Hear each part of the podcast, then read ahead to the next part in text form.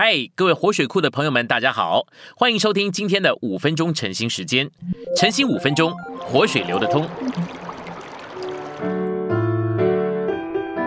今天我们晨兴五分钟有三处的经节，第一处是提摩太前书一章三节到四节。我曾劝你嘱咐那几个人，不可教导与神的经纶不同的事，这等事对于神在信仰里的经纶并无注意。第二处是提摩太前书一章十八节，我照从前指着你所说的预言，将这嘱咐交托给你，叫你凭这些预言可以打那美好的仗。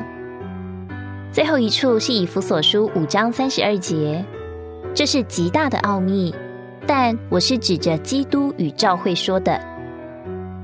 信息选读：打那美好的仗，就是与意义者不同的教训打仗。并照着使徒关乎恩典和永远生命之福音的指示，完成神的经纶，叫可称颂的神得着荣耀。在保罗第一次坐监期间，众教会受试验，这试验显示败落和堕落开始了。这败落全然是由于不同的教训，就是与执事不同的教训。这是保罗嘱咐提摩太要打美好的仗的原因。历世纪以来，教会的堕落和败落有一个根源，就是与使徒的执事不同的教训。在使徒行传二章四十二节，我们看见，在教会生活一开始，信徒乃是持续在使徒的教训里。这些教训就是那执事、使徒所教导、所传讲的，不外乎基督与教会。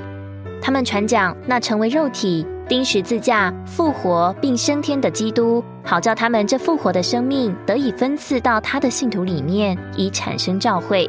这是使徒教训的中心点。我们看见这事是很要紧的。毫无疑问，在圣经中有关于许多事的教训。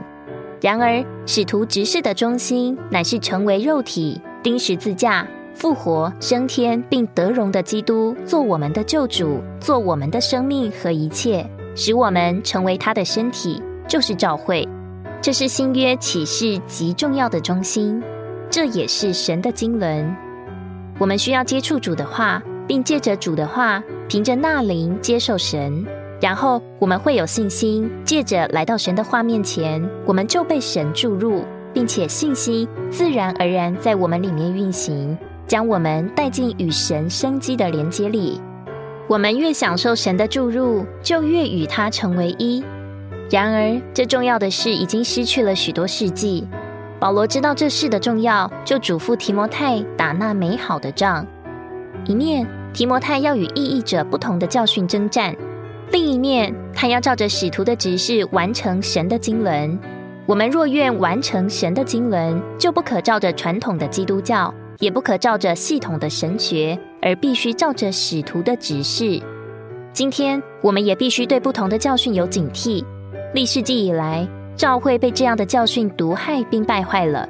我们若不警醒，不同的教训也可能对主的恢复造成破坏。以往我们见过以狡猾和隐藏的方式传播不同的教训所造成的破坏，这帮助了许多教会中的领头人学习谨防不同教训的重要功课。我们绝不允许任何不同的教训进入主的恢复。这恢复完全是为着执行这指示。这不是指我的指示，乃是由彼得开始的使徒指示，今天仍在执行。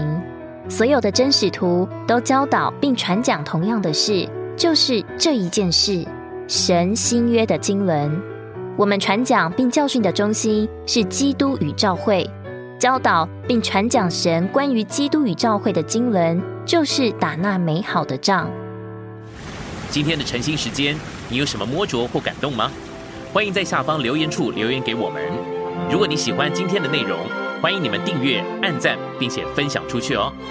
天天取用活水库，让你生活不虚度。我们下次再见。